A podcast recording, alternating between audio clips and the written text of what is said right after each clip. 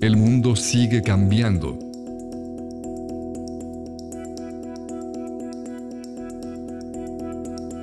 El tiempo de mantener despierta la conciencia sigue siendo hoy.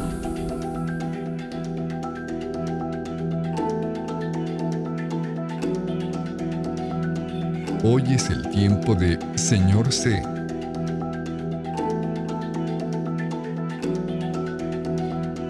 Un podcast lleno de preguntas, reflexiones, pensamientos, desarrollo personal y mucho más.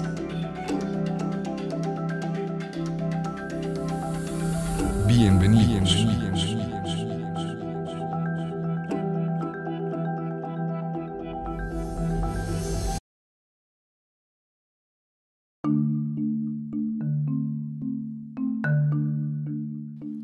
Advertencia. Las siguientes anécdotas que estás a punto de escuchar no son fantasías, son hechos de la vida real. Era septiembre del año 2021 y el Museo de Arte Contemporáneo Consten en Dinamarca le encargó unas obras de arte a un artista conceptual de nombre Jens Hanning para su exposición en el museo.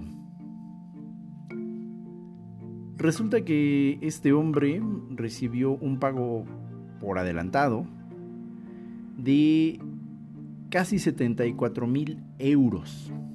Así, así como lo escuchaste, casi 74 mil euros. Pues nada, resulta que a una noche anterior de que se abriera la exposición en el famoso museo, el hombre entregó dos lienzos, obviamente envueltos en, en, en, en papel, en ese tipo de envoltura que ponen siempre los cuadros famosos y artísticos. Y resulta que los encargados del museo se dieron cuenta cuando empezaron a quitarle la envoltura, pues nada, que estos dos lienzos estaban totalmente en blanco. Eso sí, el artista le puso a estos cuadros la referencia de título Toma el dinero y corre. Es decir, que estos dos cuadros, lienzos totalmente en blanco, significaban eso. Su nombre artístico era Toma el dinero y huye. Sí, sucedió en Dinamarca. Para cuando pensábamos que esto no podría volver a repetirse, recientemente, apenas, apenas, apenas, apenas aquí en este mes de diciembre del año 2022, el artista italiano Salvatore Garau vendió, así como escuchas, vendió pidiendo pago por anticipado en 18 mil dólares una escultura invisible. Eh, sí, no, no, no escuchaste mal.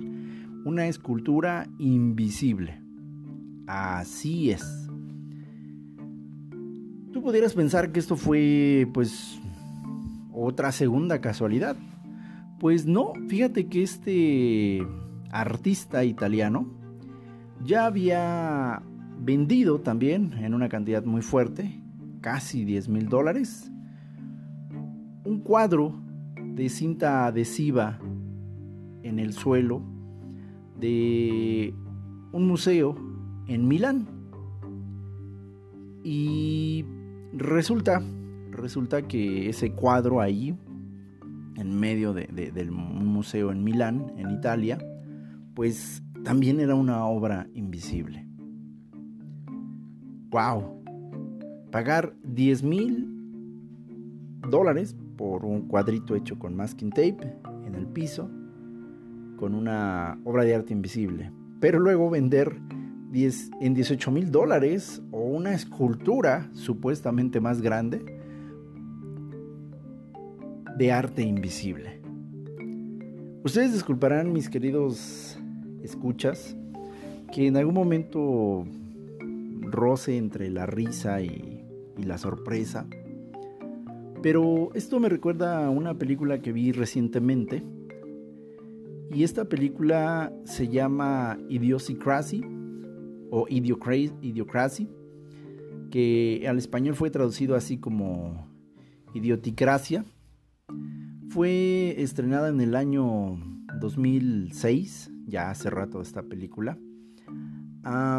y cuenta con la actuación del actor norteamericano Luke Wilson, que ha salido ahí en varias películas también así medio, ese humor medio extraño que tiene nuestros vecinos del norte.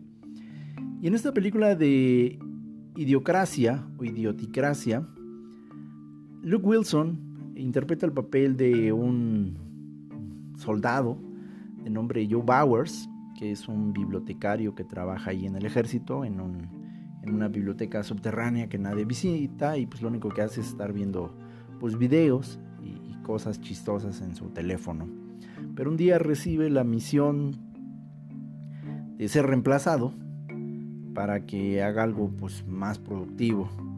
Así que lo que él no sabe es que en realidad ha sido seleccionado para un proyecto ultra secreto donde van a utilizarlo a él para hacer un experimento militar donde la idea es congelar a dos personas que serán voluntarios entre comillas para ser congelados y transportados eh, al futuro donde puedan, bueno, pues eh, dar una idea de, cómo será el futuro y luego eh, regresarlos al, presente y hacerles preguntas de qué vieron en el futuro.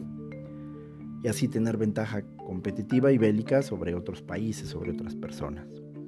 Para este experimento, por cuestiones éticas, ninguna persona profesional real se, ofrece Así que los militares detrás de este experimento eligen obviamente a, Joe Bowers, que pues, trabaja en el ejército pero no sabe de qué se trata realmente todo esto.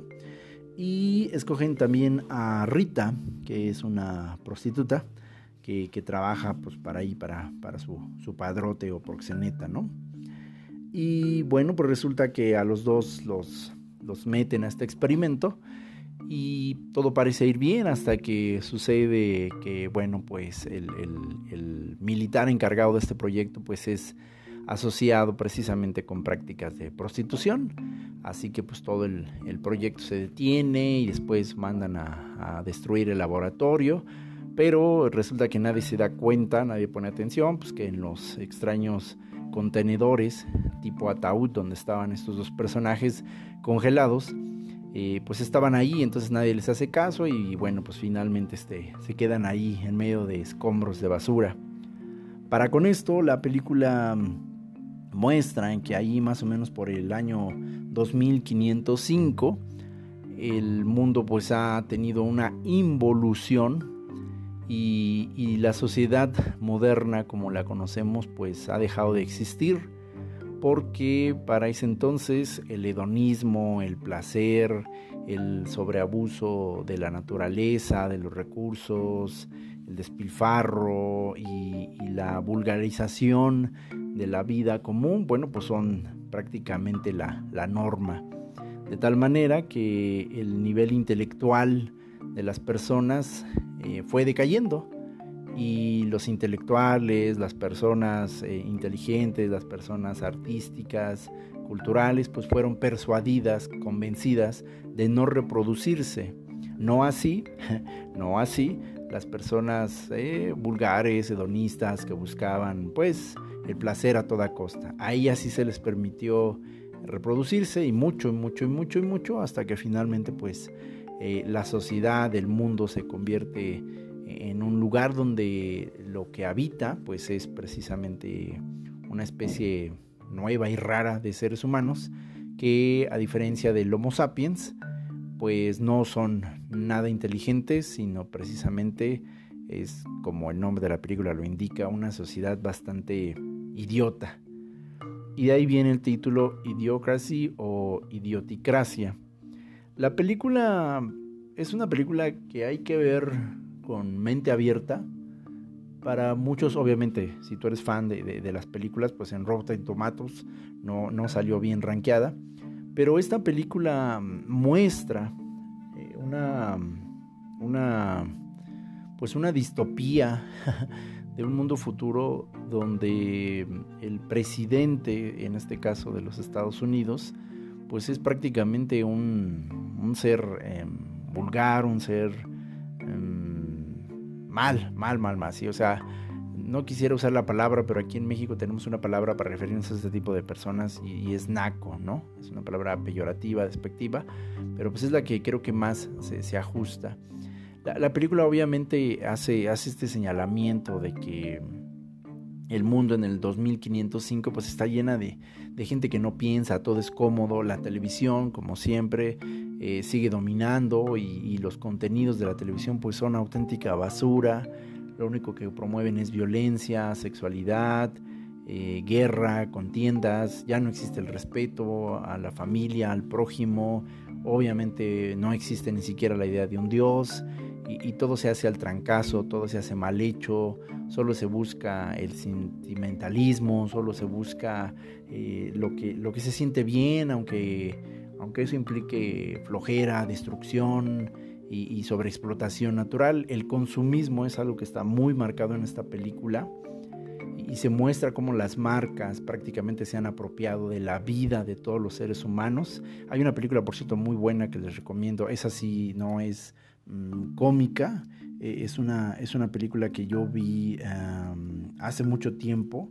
También es, es, muy buena y es una, es una película que habla precisamente de este, de este de este fenómeno de cómo, mm, cómo en un futuro las empresas eh, se apropian de, la, de, la, vida de la gente y los convierten en auténticos pues promotores, patrocinadores de, sus marcas. De hecho, la película se llama Branded, eh, fue estrenada en el 2017 y, es una película muy fuerte. Ah, esta es de ciencia ficción que combina elementos eh, como más, más futuristas, pero habla de esto, cómo, cómo la, la, sociedad del futuro se vuelve prácticamente eh, pues una pizarra, una barra de anuncios eh, en todos los sentidos virtuales, en metaversos, en la vida de la gente, cómo las marcas realmente compran gobiernos y a las sociedades. Es, es, es, es, muy interesante esta película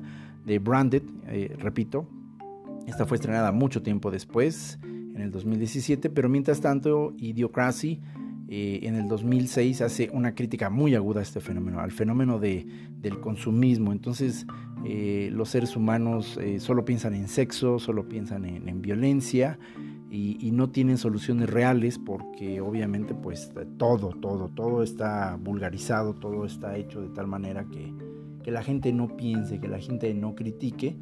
Y es interesante que los personajes, en este caso Rita, Rita y Joe Bowers, eh, al venir de un tiempo mucho atrás, pues no han sido todavía alcanzados por esa estupidización masiva. Entonces ellos son vistos como los seres más inteligentes, a pesar de que eran personas promedio en una sociedad actual. Y, bueno, pues la película prácticamente va, va de eso, tiene obviamente su, su, su clímax, tiene su, su, especie de enseñanza que al final es eso, ¿no? Que no hay que dejarse sumir por la, por la estupidez. Y, ahí, es donde, ahí es donde viene para mí este tipo de, reflexiones que me recuerdan un, viejo cuento que curiosamente ya no se cuenta en, las escuelas. Eh, es, un, es, un, cuento viejo del famoso cuentista Hans Christian Andersen, que fue publicado hace mucho tiempo ya, estamos hablando de 1837, y, es un cuento que en su momento fue revolucionario, y el cuento es conocido como el traje nuevo del emperador. En este cuento, eh, seguramente si tú tienes más de 40 años, lo escuchaste alguna vez, inclusive Walt Disney llegó a, a publicarlo en una famosa enciclopedia de Disney, enciclopedia de cuentos de Disney, ahí fue donde yo lo leí y también en algún momento lo leían en las escuelas. Yo recuerdo también haberlo escuchado alguna vez en, alguna clase. Y, esto, este cuento narra la historia de que en un lejano reino, pues un par de vivales deciden eh, acercarse porque ellos pues, no tenían trabajo, no les gustaba trabajar y nomás andaban viendo a ver a quién, quién jodían. Y entonces ellos llegan a un pueblo nuevo donde se dan cuenta que hay riqueza, que hay prosperidad, que la gente vive bien, que la gente vive en abundancia. Y, pero se dan cuenta de algo y el, detalle de este pueblo muy particular es que todos son muy crédulos y, tienen demasiada confianza en el rey. Entonces todo lo que el rey les dice, pues ellos, ellos lo creen en, en, en absoluto, sin, sin, ponerlo a duda, porque es el rey, porque respetan la figura, porque etcétera, etcétera. Entonces estos eh, vivales se dan cuenta de ello y entonces deciden ir a, a pedir una audiencia delante del rey y le dicen que, que supuestamente son unos, unos, este, unos magos, unos científicos de otro reino y que pues han escuchado mucho de la fama del rey y que tienen el deseo de, de, conocerlo porque tiene una propuesta interesante. Entonces saben que el rey es vanidoso y que pues que su debilidad es esa, precisamente el ser vanidoso, que siempre está buscando llenarse de, de lujos y de fama y de poder y de adulaciones. Y estos vivales pues se dan cuenta también de ese lado eh, frágil del rey, ya no solamente del pueblo, ¿no? Y entonces resulta que ellos eh, le dicen que son eh, científicos, que son magos de otro reino y que obviamente habían escuchado de la fama de este rey, de este emperador, y que le hacen una propuesta interesante. Le dicen que le van a vender en exclusiva una, una, que le van a hacer un traje especial con una tela muy especial. Y resulta que esta tela especial es tela invisible.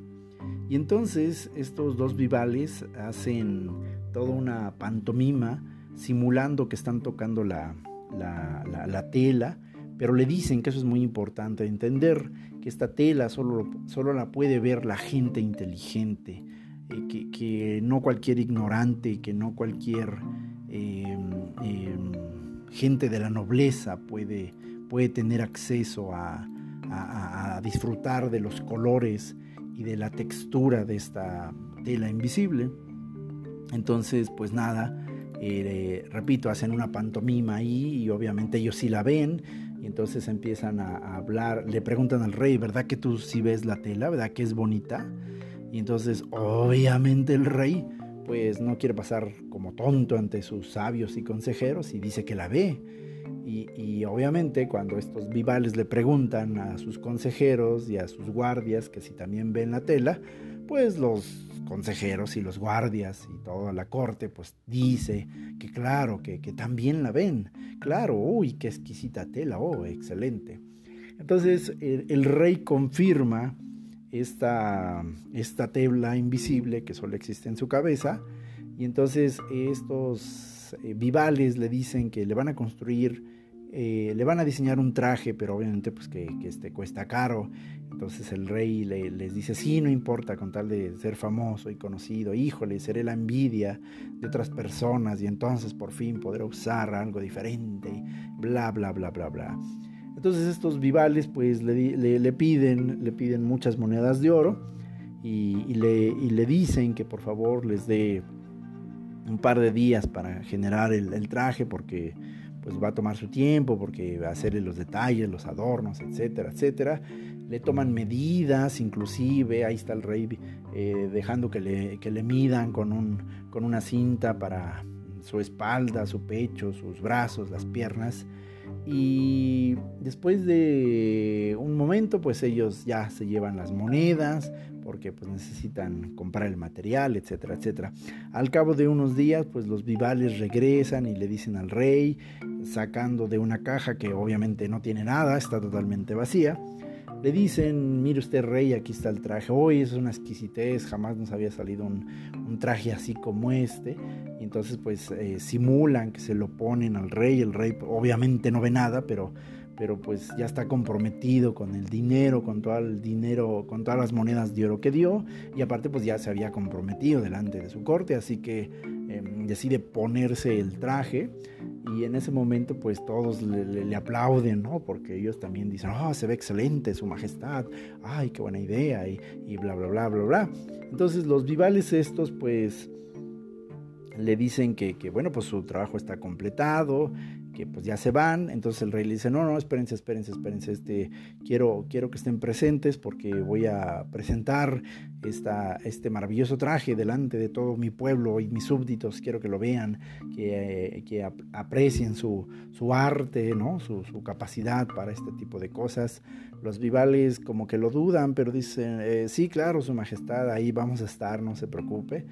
Y entonces el rey y su corte deciden convocar a, un, a una presentación porque el rey va a estar mostrando eh, algo muy especial. Pues nada, resulta que, el rey se presenta únicamente con su, eh, pues con su traje, con su ropa interior, eh, mientras es respaldado por soldados y toda su corte, que pues ahí le van haciendo caravanas y reverencias.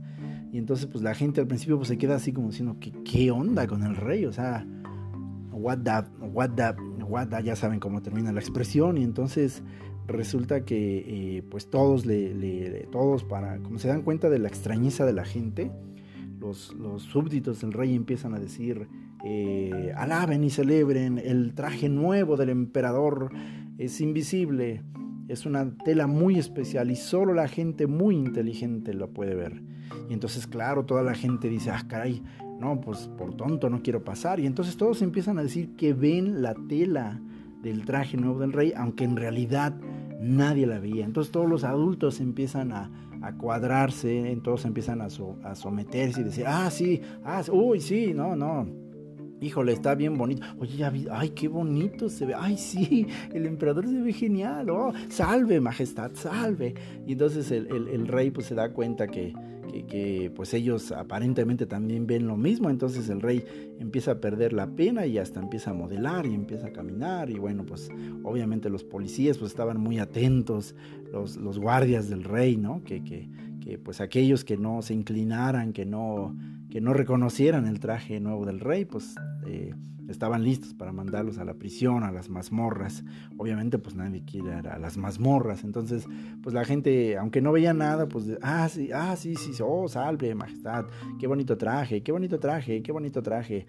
Obviamente los policías, los guardias tampoco veían nada, pero bueno, ellos tenían instrucciones de hacer valer la ley. Y entonces eh, sucede eso precisamente.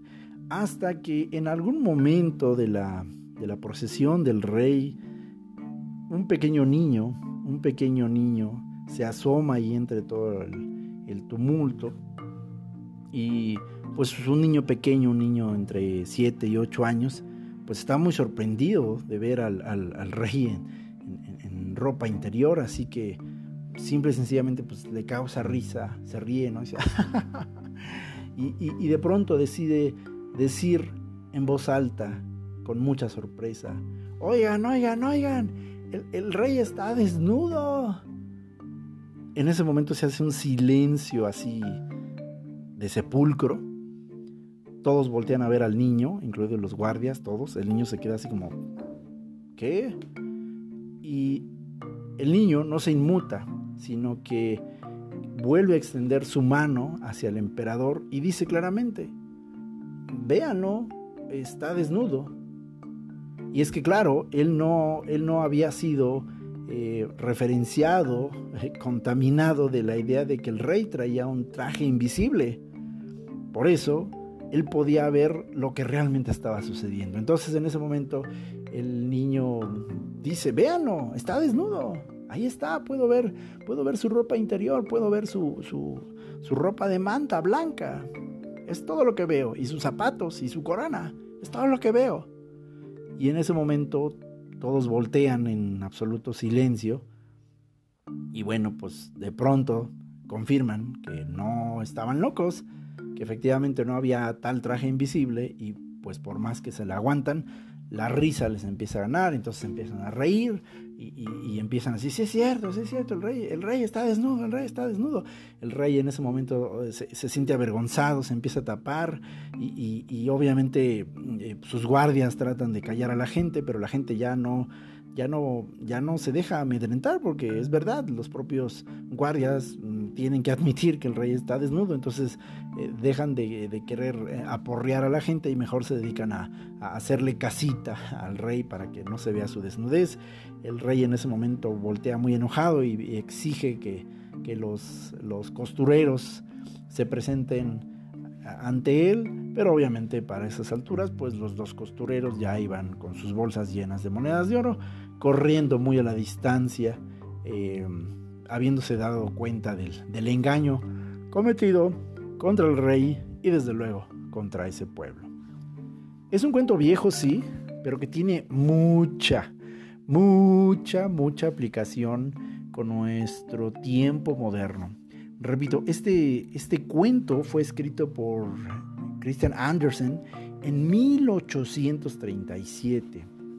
Estamos en el año 2022 y esto que voy a decir puede que para muchos sea políticamente incorrecto, pero después de haberles comentado los tres ejemplos de tres artistas que vendieron arte invisible a museos muy ricos, muy ostentosos, muy famosos en el mundo, me quedo reflexionando en este 2022 y ahora 2023, en un mundo donde vivimos rodeados de tablets, redes 5G, metaversos, donde mm, tenemos todo en la inmediatez de un teléfono, de un mensaje, donde, bueno, es, increíble, es increíble lo que estamos viviendo porque así como, como en el cuento de Christian Anderson, hoy, hoy veo yo lo mismo sucediendo en nuestra sociedad moderna,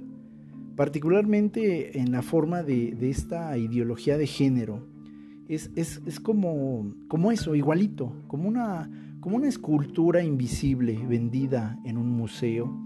Y, hoy a la gente se le vende un arte invisible, una ideología que, no, que no, no, tiene pies ni forma, porque no existe, porque está invisible, y, se le vende a la gente este arte en forma de escultura, obviamente invisible también, y que solo la gente muy inteligente, muy progresista, muy igualitaria, muy moderna, eh, puede ver este arte.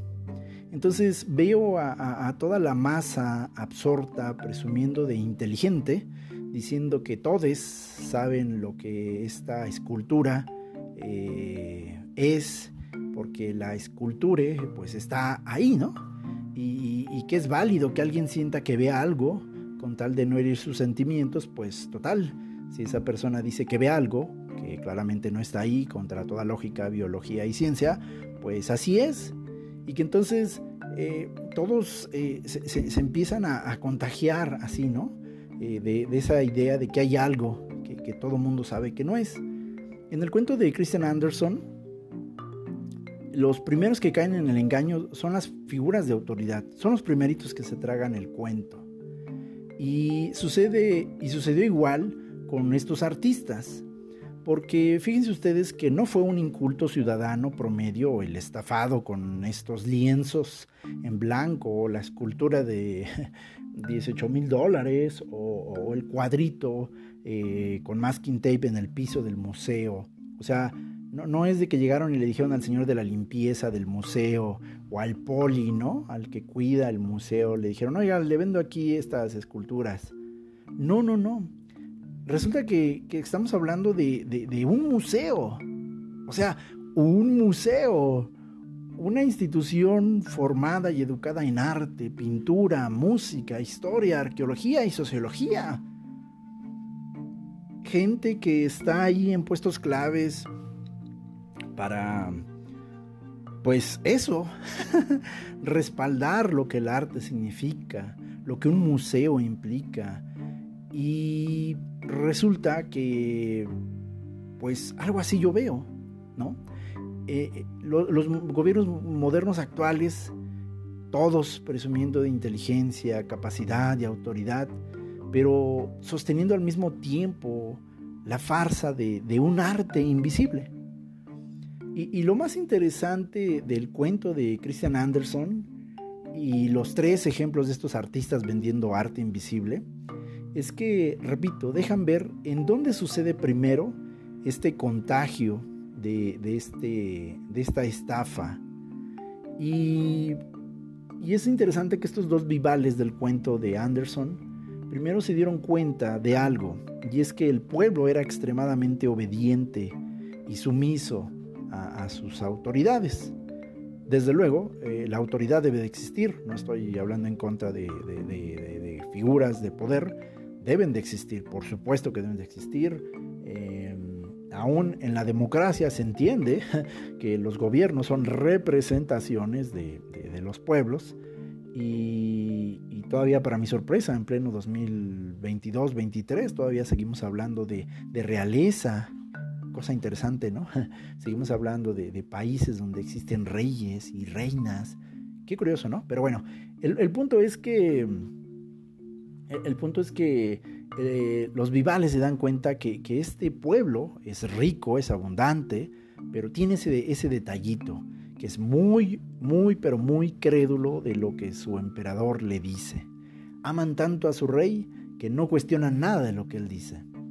Y después los vivales acuden al rey porque suponen, bueno, pues si este es un pueblo obediente, seguramente el rey o es muy impositivo o es muy carismático.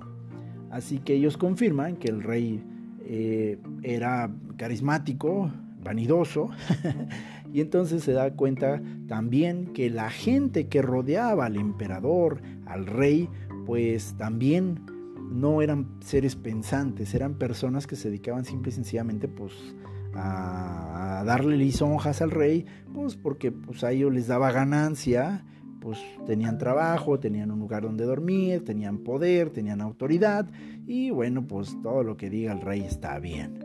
Y entonces ahí es cuando sucede el fenómeno. Eh, los fenómenos de estafa cultural, ideológica, social, suceden eh, principalmente y primeramente eh, en los lugares altos, con las personas clave. Entonces aquí ellos le empiezan a llegar por su lado al emperador y, el emperador, una vez que cree la estafa de una tela invisible, pues inmediatamente todos alrededor de él su gente de confianza, su gente de poder, pues respaldan. Y, es muy interesante el juego que, el cuento de Anderson eh, muestra, cómo todos los seres humanos tenemos ese miedo de ser considerados tontos por pensar diferente a lo que una masa opina. Es muy interesante porque vemos que eh, a pesar a, pesar de que todos sabían, a pesar de que todos alrededor del rey sabían que no había tal tela invisible, en verdad, en verdad, en verdad, en verdad, todos, todos dijeron que sí la veían. Inclusive la gente de confianza del rey decía que veía la tela, aunque no la veía. Y entonces el detalle es que aquí hay un fenómeno, y esto es curioso, porque repito, este cuento escrito en 1837 vendría a poner en, al escenario una serie de experimentos que no fueron realizados sino hasta los años 70. Imagínate esto. Y hay eh, el estudio, hay el estudio de un psicólogo Solomon Ash, que estaba muy, muy interesado, muy apasionado por, por tratar de entender qué había causado que en la Segunda Guerra Mundial eh, el ejército alemán e inclusive gran parte de la población se hubiese sometido a los actos inhumanos que pues ya todos conocemos contra 6 millones de judíos, más un montón de gente que no era judía, pero que también fue eh, ajusticiada y asesinada de formas muy inhumanas en los campos de concentración de, Auschwitz y todos los que estuvieron distribuidos en Alemania nazi. Entonces este hombre decide tratar de entender por qué, por qué, por qué la gente podía, eh, por qué gente buena, por qué gente buena podía hacer cosas tan malas, por qué, por qué un grupo de gentes podría muy rápido unirse al hinchamiento de otro grupo de personas por alguna diferencia eh, fuera racial, religiosa o de otro tipo. Y resulta que él decide hacer un experimento donde crea, crea una especie de, de, laboratorio, por decirlo así, un laboratorio social, y decide contratar a un grupo de, alumnos que van a ser eh, realmente lo que en México se conoce como paleros o actores, que van a simular que, no son parte del grupo del experimento y, que aparentan que ellos también son eh, estudiantes o ciudadanos convocados para participar del experimento.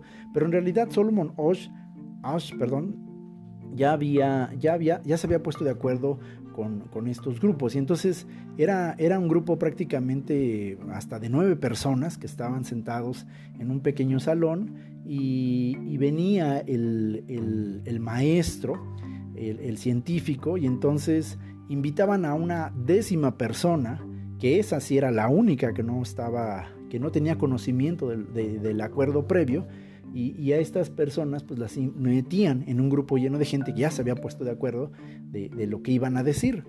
Entonces resulta que entraron hombres, mujeres, de, todo tipo de estatus social, de todo de nivel académico, inteligentes, analfabetas, pobres, ricos, religiosos, no religiosos.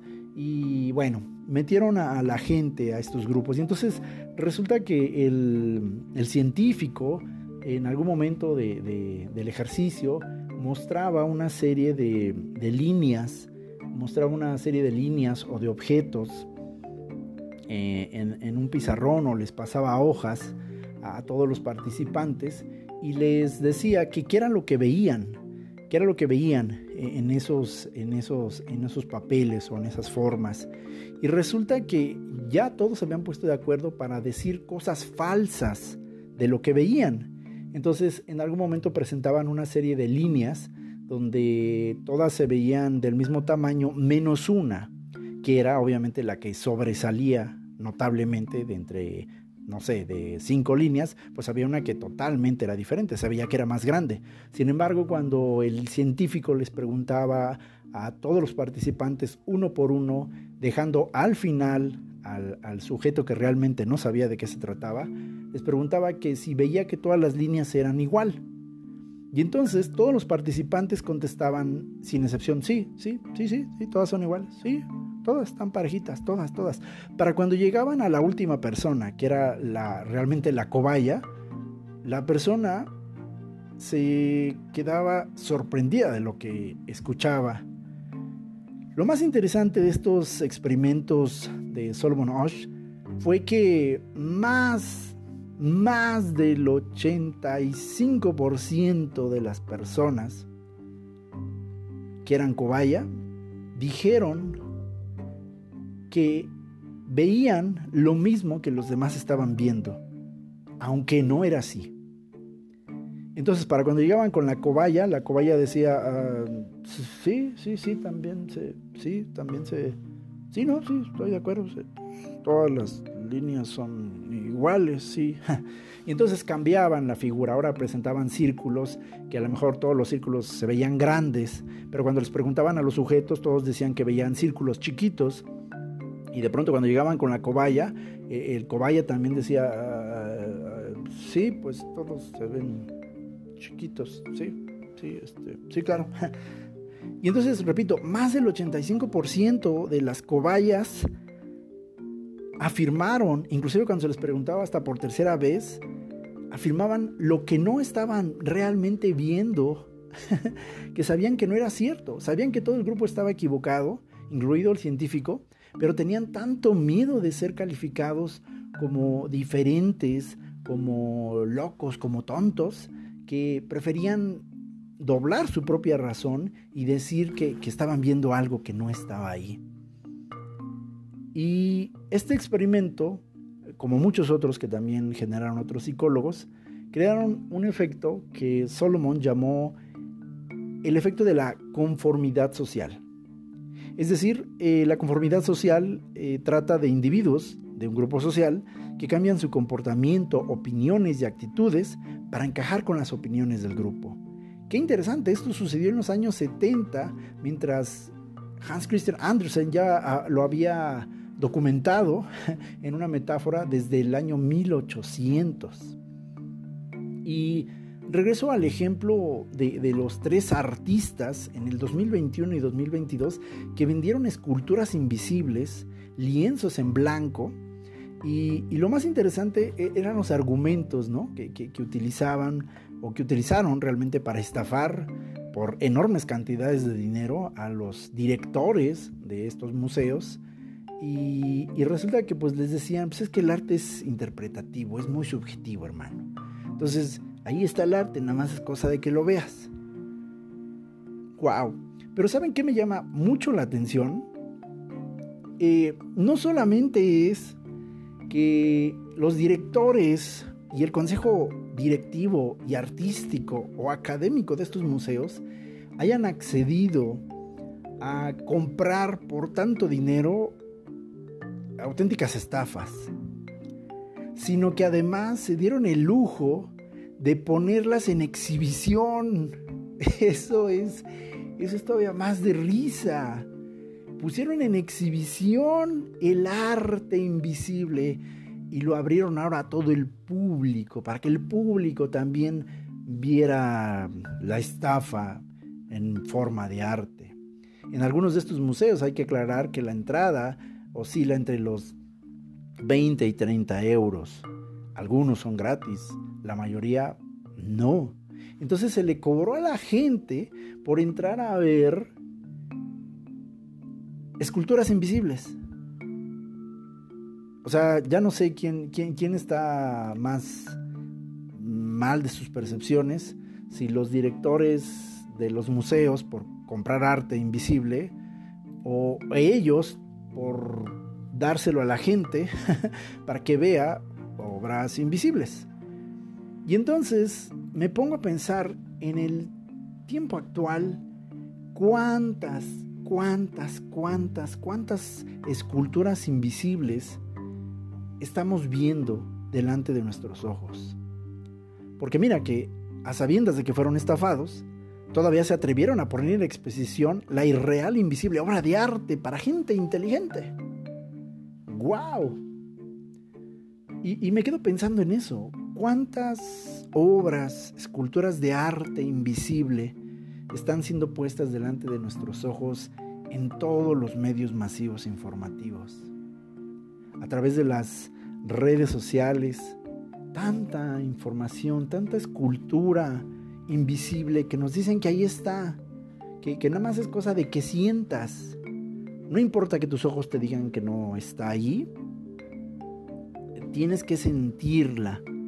Eh, pues tienes como que percibirlo, ¿no? Entonces si, si, si autopercibes la escultura color rojo, pues si para ti es rojo, pues entonces es rojo, ¿no?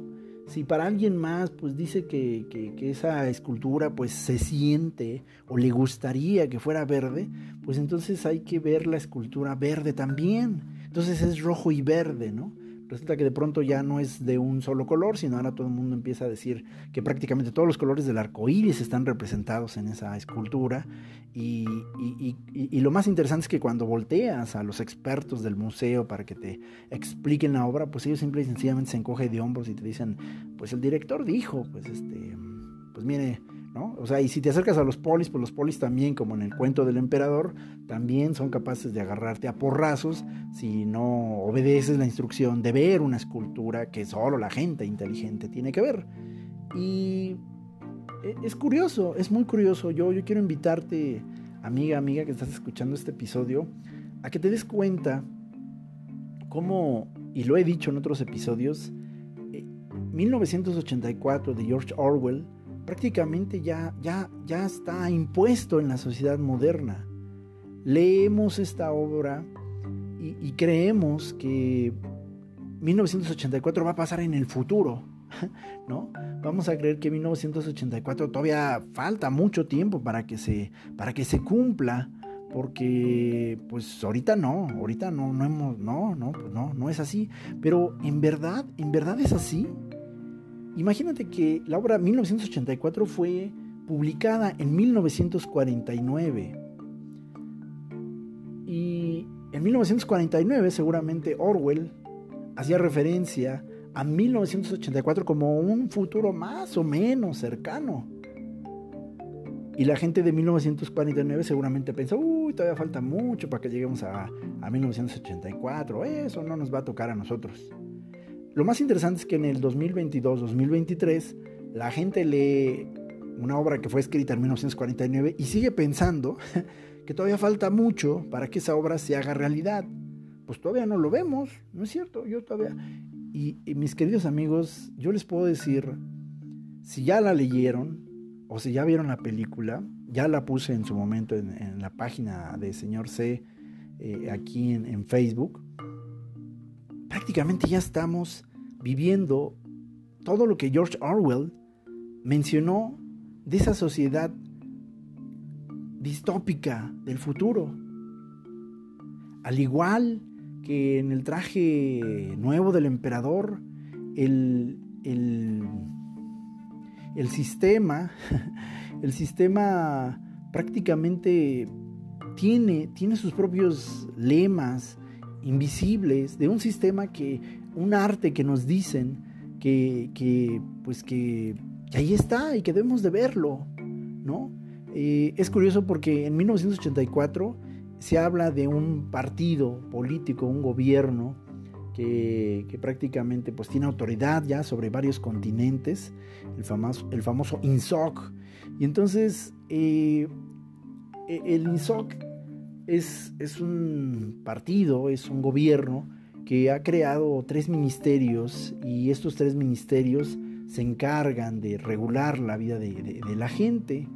Y es, muy interesante eh, cómo, el libro empieza hablando de, cuáles eran las máximas de, de, este, de este gobierno. Y decían que la guerra es la paz, la libertad es la esclavitud y la ignorancia es la fuerza. Esto aparecía así en la entrada principal, así, que todo mundo veía y tenía que ver, en esta ciudad. Y 1984 narra que el Ministerio de la Verdad era una de tres instituciones que existían, que existían precisamente ya bajo la fuerza de este, de este nuevo gobierno. Y estos tres ministerios pues eran el ministerio mm, de la verdad, que en realidad pues era una forma de manipular la historia y, se decía que era la verdad cuando en realidad pues era una sorna a, la manipulación que se hacía de, las cosas, ¿no? Realmente se encargaban de borrar información, de censurar información, eh, de, cambiar fechas, de cambiar nombres, de decir que lo que había existido no era lo real, iban cambiando la historia conforme convenía. Eh, después estaba el Ministerio de la Paz, y, el Ministerio de la Paz pues en realidad no era la paz, realmente era, era, era un ministerio que se dedicaba a estar promoviendo la guerra con, contra el otro bloque enemigo, y entonces decían que, o sea, se sacrificaba toda esa gente, realmente porque lo que se buscaba era la paz. Y entonces la muerte de todos esos soldados y de todos esos ciudadanos se justificaba porque lo que más se buscaba pues, era la paz. Y entonces si, si había que llegar a la guerra para obtener la paz, pues eso se iba a hacer. Estaba el ministerio de, de, la abundancia. Y este es un, ministerio que se encargaba de planificar la economía según los lineamientos del partido. Y entonces eh, bajo una premisa que sonaba a lo que se dijo recientemente de no tendrás nada y serás feliz, así en, el Ministerio de la Abundancia se decía que todos tenían que compartir sus cosas, que nadie tenía derecho a tener una casa propia, que nadie tenía derecho a tener coche propio, porque todo se tenía que repartir entre todos. Y, que pues de esa manera pues la, la, economía fluía porque así demostrabas amor. Claro, esto no aplicaba para los presidentes, ni para los ministros, ni para los políticos. Eh, el dinero era altamente controlado, la gente no podía gastar en cosas que quisiera, sino que el gobierno, el Ministerio de la Abundancia, suplía eh, por raciones muy específicas lo que la gente tenía que comprar, comer, vender, y, cuando un ciudadano compraba o vendía algo que, que, no estaba autorizado por la fuerza del gobierno, pues era encarcelado y castigado. Finalmente, y el ministerio más peligroso, bueno, realmente eran, eran cuatro, no, no tres, perdón, el ministerio más peligroso era el ministerio del amor, ya que este gobierno del amor en realidad eh, tenía una fuerza que era conocida como la policía del pensamiento, y, se buscaba que el ministerio del amor eh, indujera siempre la adoración, el amor, pero hacia el gran hermano, el sistema, el gobierno. Y entonces eh, cualquier cosa que, que, no sonara igual, que no se escribiera igual, que no se viera igual como lo que el gran hermano decía que tenía que verse, sentirse, hacerse y decirse, eh, era perseguido. Y entonces literalmente se hacían linchamientos de personas a las que se les consideraba pues enemigos del Estado y se les torturaba, se les torturaba y se les prácticamente lavaba el cerebro con técnicas de coerción y trauma, la doctrina del shock en su máxima expresión, hasta que finalmente eran doblegados en su espíritu y en su mente para decir que amaban al gran hermano. Y de hecho así, así termina, así termina ah, la novela de George Orwell, en la famosa Habitación 101, donde nuestro principal personaje pues eh, termina, termina narrando cómo eh, Smith mm, pues es llevado al punto donde termina diciendo pues sí, no, sí, sí lo amo, sí, sí amo, o sea, yo amo al gran hermano. Así que yo quiero invitar y concluir este episodio ahora que estamos entrando al año 2023 y que seguramente vamos a ver un montón de noticias, un montón de información otra vez muy interesante, muy compleja. Se nos han vendido en los últimos 30, 40 años esculturas invisibles que no están ahí y, que la mayoría de la gente sabe que no están ahí, que han sido algunos niños en la sociedad los que han se han tenido que levantar esporádicamente a decir, el rey está desnudo. Y seguramente este sistema que ya está puesto, este 1984 que ya estamos viviendo en pleno siglo XXI, en este 2022 y 2023, va a continuar. Lamentablemente quisiera decir que, quiero creer que, que se va a derrumbar, pero veo que cada vez eh, estamos siguiendo hacia allá. Inclusive me atrevo a decir que, que, ahora que 1984 ya fue puesto en práctica, ahora vamos hacia un mundo feliz de Huxley. Pero hasta donde tengamos vida y oportunidad de decirlo todavía sin ser perseguidos, quiero invitarte a que pongas atención a la clase de arte que se te está poniendo frente a los ojos. Hay un montón de directores y museos, directores de museos, que están vendiéndonos esculturas invisibles. Ellos están invirtiendo mucho dinero para que tú y yo paguemos por las estafas que ellos promueven o en las que han caído. Y sí, nos están cobrando boletos para entrar a ver esculturas invisibles. Yo te pido por favor que no renuncies como en los experimentos de Solomon Ash, no renuncies a tener el valor de decir, esto es diferente. El rey está desnudo. Aquí no hay ninguna escultura. No, no es fácil, porque el hinchamiento, la burla y la persecución social se sienten feo. Pero de nueva cuenta, lo digo, Pon atención al arte que te están vendiendo en el museo del mundo actual. Tú sabes perfectamente y no te puedes engañar cómo se ve una obra de arte real. Tú sabes cómo se mira un cuadro, un óleo perfectamente dibujado. Tú sabes cómo se ve una escultura en mármol. Tú sabes perfectamente cómo lucen las obras, los cuadros de Botero, de Picasso, de tantos artistas a nivel internacional y nacional, tú ya sabes cómo se ve el arte.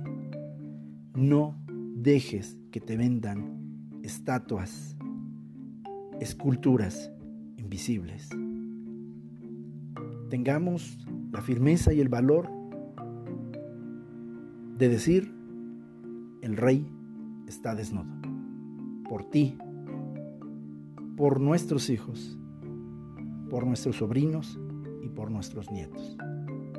Paz a todos ustedes.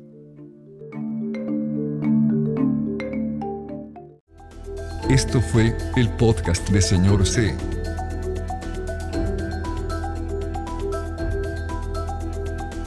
Gracias por tu tiempo y tu presencia.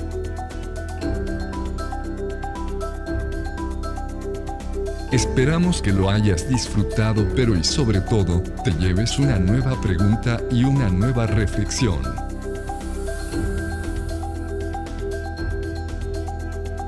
No te decimos adiós, sino hasta la próxima.